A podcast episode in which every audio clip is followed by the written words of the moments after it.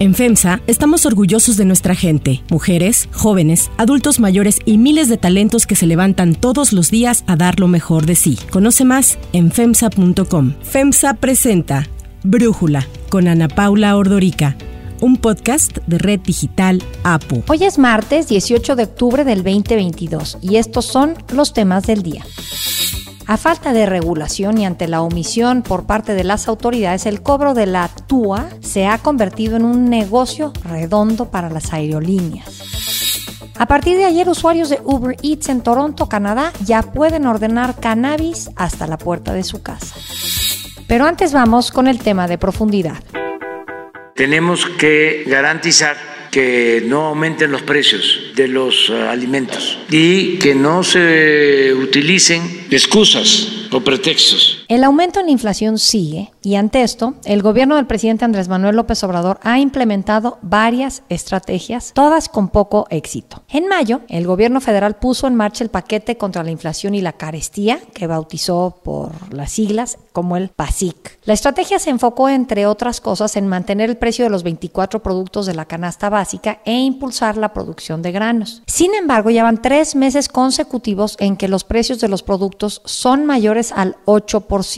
Los precios incrementaron un 8.7% respecto al mismo mes del 2021, lo que significó el mayor aumento en la inflación desde hace 21 años. Después del fallido PASIC, a principios de octubre se anunció otro plan firmado por 15 empresas al que llamaron el Acuerdo de Apertura contra la Inflación y la Carestía, el APESIC, que tendrá vigencia hasta febrero del 2023. Con la colaboración muy entusiasta y fraterna de empresarios, de industriales, distribuidores de alimentos, comerciantes. Se ha logrado un acuerdo para enfrentar el problema inflacionario, el aumento en los precios, la carestía, con este plan se le otorgará a las empresas firmantes una licencia única universal para quedar exentas en trámites y permisos sobre importación y distribución de alimentos, reduciendo costos para beneficiar al consumidor. Otra de las cosas que se busca con el APESIC es que no suba el precio de la tortilla y en colaboración con empresas productoras de harina de maíz se negoció no aumentar el costo por lo menos hasta febrero del próximo año. En la Ciudad de México el precio de las tortillas está alcanzando los 22 pesos en en otras ciudades los precios son todavía más altos. Es el caso, por ejemplo, en Acapulco, en donde el kilo llega a costar hasta 30 pesos. En alcaldías de la zona del centro de la capital, como Cuauhtémoc y Benito Juárez, el precio del kilo se ha ajustado de 1 a 2 pesos en las últimas semanas. En otras, lo mantienen en ese rango desde hace algunos meses. Datos del INEGI muestran que de abril a septiembre del 2022, el precio de la tortilla aumentó en 6.8%. Además, el mes pasado su costo subió un 15.4% en comparación con el 2021. Ante esto, Blanca Mejía, la presidenta de la red de maíz, informó ayer que el APESIC no logrará bajar los precios del producto ya que los costos del maíz y de la harina subieron en 30% y en un 23% respectivamente. Además, explicó que las medidas no tienen un impacto directo en el sector. Otro de los objetivos del acuerdo contra la inflación es que todos los productos de la canasta básica bajen su precio un 8%. Según el grupo consultor de mercados agrícolas, en septiembre el precio anual de la canasta básica aumentó en todo el país en 15.9%. Ante esto, el presidente López Obrador hizo un llamado a los supermercados para que ajusten sus precios y se cumpla el objetivo de que los 24 productos cuesten en total 1.039 pesos, tal como se acordó en la presentación del APESIC. Hay que hablar con Walmart, con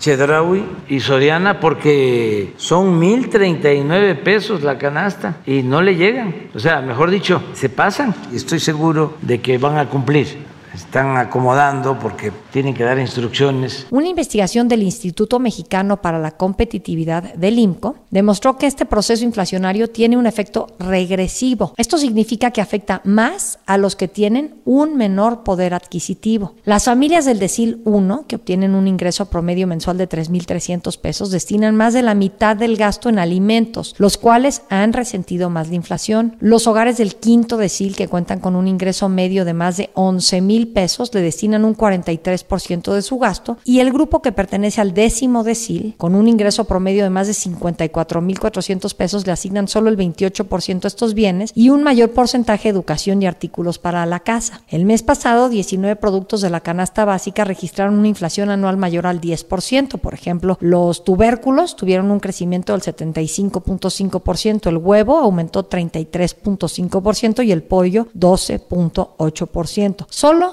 Tres productos, el jitomate, frijol y manzana, tuvieron costos menores en comparación a los del año pasado, pero según informó el IMCO, estos alimentos representan menos del 6% del gasto. Mientras que para las familias de deciles altos, su inflación de septiembre en la canasta de consumo fue mayor a 8.5%, en los hogares de ingresos bajos fue de hasta el 11%. Como consecuencia de todo esto, las personas con menos recursos económicos tienen poca posibilidad de ahorrar y puede aumentar la desigualdad y las carencias que ya existen en el país. Por ello, el IMCO propone que el plan para reducir la inflación deberá incluir apoyos monetarios enfocados en los hogares con mayor vulnerabilidad y políticas para fortalecer la competencia económica y la competitividad en México. El análisis. Para entender mejor este tema, le agradezco a Ana Gutiérrez, coordinadora de Comercio Exterior y Mercado Laboral en IMCO, platicar con nosotros. Ana, a ver, platícanos exactamente qué es lo que ustedes están proponiendo en el IMCO para que esta inflación no sea tan regresiva. Primero que nada, Ana Paula, gracias por la invitación, un gusto platicar contigo, aunque por supuesto que no es un gusto el tema del que estamos hablando. Lo resumiste muy bien ahorita en tus comentarios, pues el impacto de la inflación, aunque es fuerte y afecta a todos, al poder adquisitivo de todos, ahorita nos enfrentamos a un problema en el sentido de que afecta más a quienes ya de por sí, no solo por cuestión socioeconómica, sino también por el tema de la crisis de 2020, de la que todavía estamos recuperándonos, ellos se ven más afectados por esta inflación debido a, como bien dijiste, el peso que le dan a los alimentos en su canasta de consumo. Entonces creo que lo que mencionabas en primer lugar de lo que consideramos nosotros desde el IMCO que se tiene que hacer es en general una visión más de mediano y largo plazo, una visión pues menos miope, que no se concentre en el periodo inmediato y que no busque, por ejemplo, temas similares al control de precios, ¿no? Estos apoyos monetarios que mencionabas, a lo que nos referimos nosotros en el INCO es a focalizar apoyos que ya se dan, ¿no? Sabemos que siempre ha habido programas sociales, siempre ha habido transferencias y en la nueva administración se cambió un poco el esquema de cómo se daban estos apoyos y lo que vimos con datos de 2020 es que en muchas ocasiones estos apoyos no están llegando a quienes más lo necesitan, ¿no? Se quitó un poco el énfasis sobre la estructura, la planeación y, y los estudios de eficiencia que apoyaban y aseguraban que los recursos, los apoyos monetarios del gobierno realmente llegaran a las poblaciones vulnerables, ¿no? Entonces a eso nos referimos cuando hablamos de apoyos monetarios focalizados, nos referimos a pues darle otro empuje a la importancia de los estudios y de la focalización a la hora de dar estos apoyos que ya se dan, no tenemos que hacer un ajuste ahí. Pero en el sentido del mediano y el largo plazo que mencionaba, creo que hay que estar muy conscientes de que un fenómeno inflacionario como el que estamos viviendo ahorita, especialmente considerando que es un fenómeno global, es muy difícil de controlar inmediatamente y creo que es erróneo tener una, una comunicación de que con programas como el PASIC o el nuevo APESIC se va a controlar inmediatamente o se va a controlar fácilmente y más bien en lo que nos deberíamos estar concentrando es en temas pues mucho más estructurales. Por un lado la competencia económica, que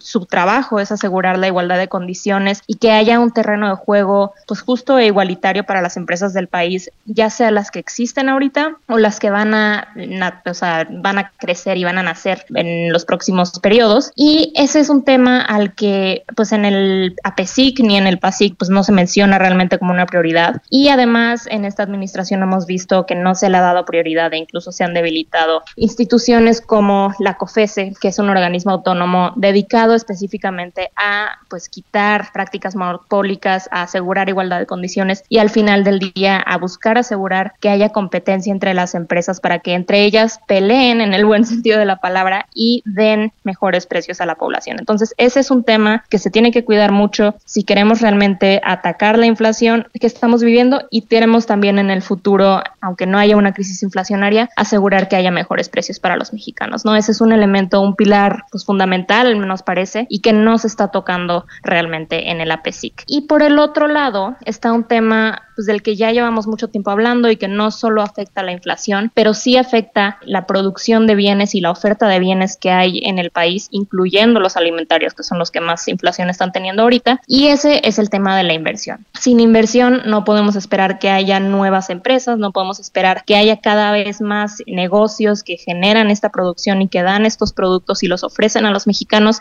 porque pues naturalmente ese es el recurso, esos son los, los fondos que se necesitan para que vayan creciendo empresas pequeñas, medianas y grandes en el país y a eso tampoco se le está dando prioridad y tampoco se menciona realmente en el APESIC. Entonces estos dos pilares que sí toman un poco más de tiempo en mostrar resultados son fundamentales a la hora de buscar mejores precios para la población. ¿no? Y, y por otro lado, creo que la medida que mencionabas al principio de dar estas licencias a las empresas y quitar la obligación de estas revisiones en productos importados alimenticios, pues por un lado, no hay ningún momento en el APESIC evidencia ni pues garantía de estudios que digan que sí esto va a ayudar a controlar los precios. Y por otro lado pues me parece que pone en un riesgo enorme a la población ¿no? en tema sanitario en tema de potenciales problemas de salud porque por supuesto que estos son bienes que comemos son bienes alimentarios y por eso es que está normalmente esta implementación de permisos sanitarios. Entonces creo que ese es un gran riesgo en el que nos ponemos sin realmente ninguna garantía de que eso vaya a controlar los precios y además omitimos esos dos pilares. Entonces hay mucho de lo que hablar en este tema de la inflación, pero esos son algunos puntos importantes. Ana, lo que vemos que está tratando de hacer el gobierno con sus dos programas, con el PASIC y APESIC, es controlar precios. Y en el pasado eso ha mostrado ser un fracaso. ¿Qué receta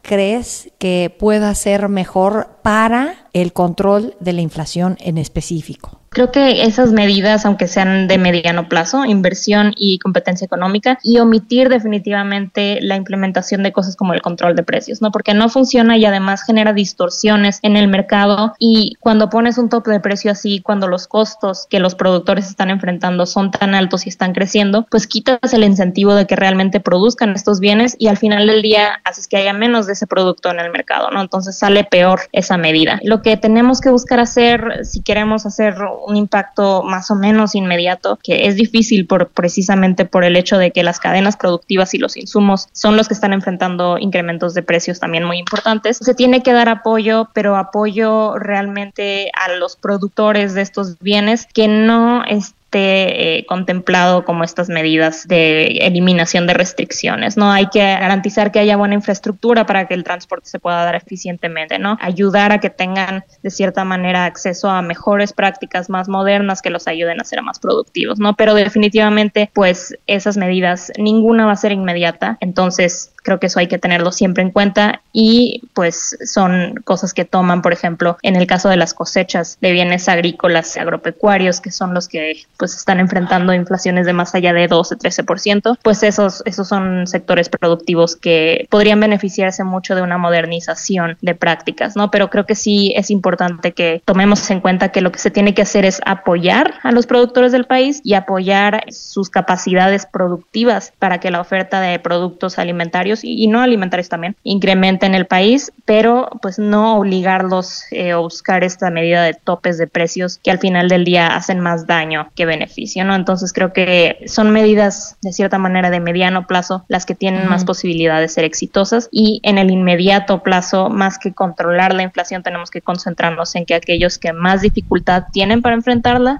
que son los hogares de menores recursos, pues tengan de cierta manera apoyo focalizado y acceso no solo a transferencias, monetarias, sino por ejemplo a otros temas que se han buscado eliminar incluso como las escuelas de tiempo completo, que definitivamente son un apoyo para la población y las familias de menores ingresos en el sentido de que ayudan o ayudaban a que sus hijos tuvieran acceso a alimentación sin necesidad de que ellos estuvieran comprando los alimentos, ¿no? Entonces, ese tipo de programas sociales con una visión pues más holística y más en el tema de pues ayudar focalizadamente y dar apoyo en lo que realmente necesitan, es importante recuperarlo. Ana, muchísimas Muchísimas gracias, Ana Gutiérrez, por este análisis y por tu punto de vista al respecto. Claro que sí, Ana Paula, un gusto platicar contigo. Seguimos dándole aquí a este tema para no perderlo de vista.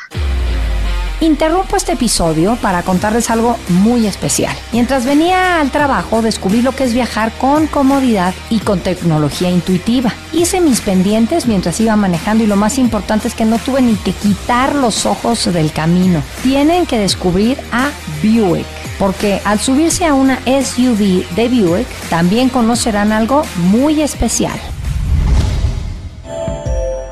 Hay otras noticias para tomar en cuenta. 1. TUA.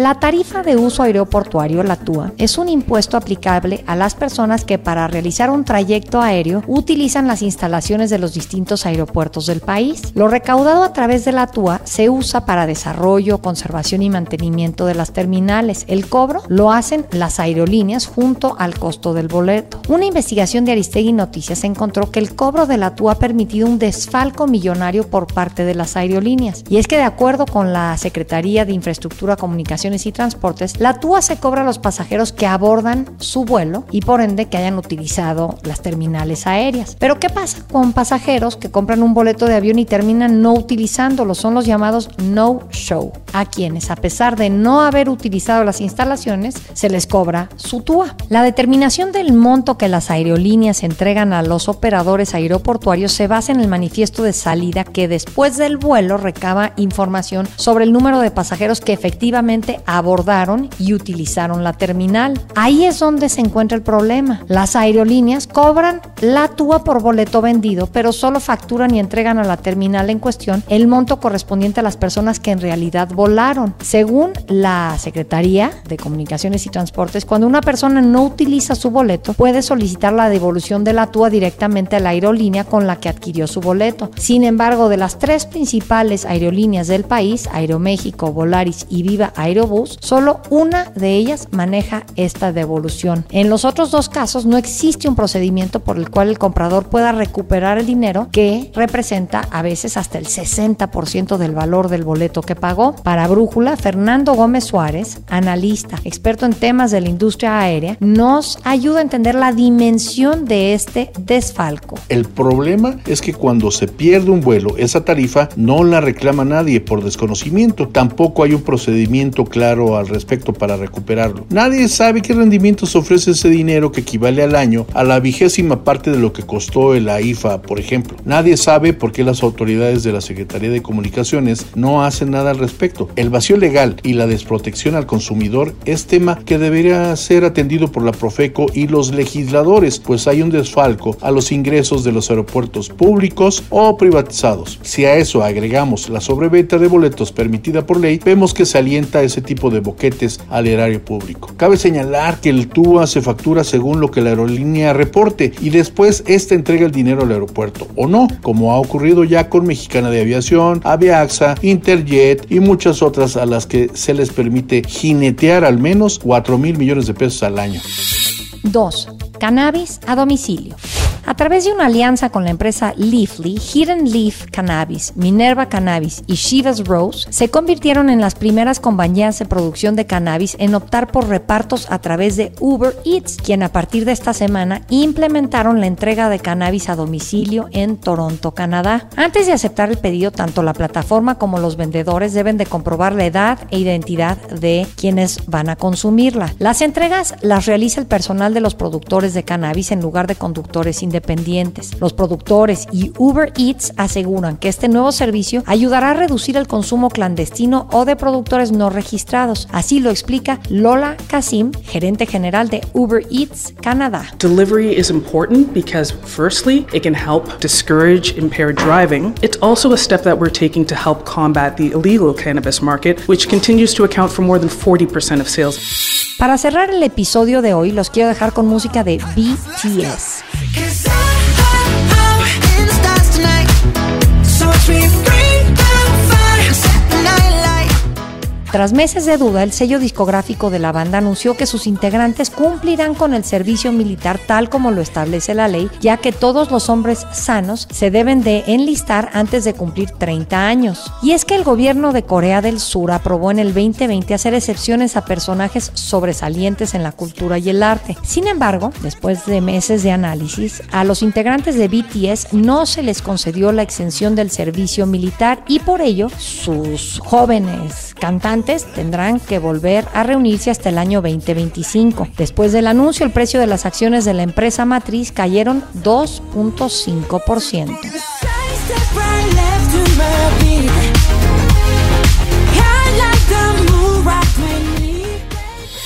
Yo soy Ana Paula Ordorica. Brújula lo produce Batseba Faitelson. En la redacción, Airam Narváez. En la coordinación y redacción, Christopher Chimal. Y en la edición, Cristian Soriano. Los esperamos mañana con la información más importante del día. Oxo, Farmacias ISA, Cruz Verde, Oxo Gas, Coca-Cola FEMSA, Invera, Torrey y PTM son algunas de las muchas empresas que crean más de 245 mil empleos tan solo en México y generan valor como parte de FEMSA. FEMSA presentó Brújula con Ana Paula Ordorica, un podcast de Red Digital APO.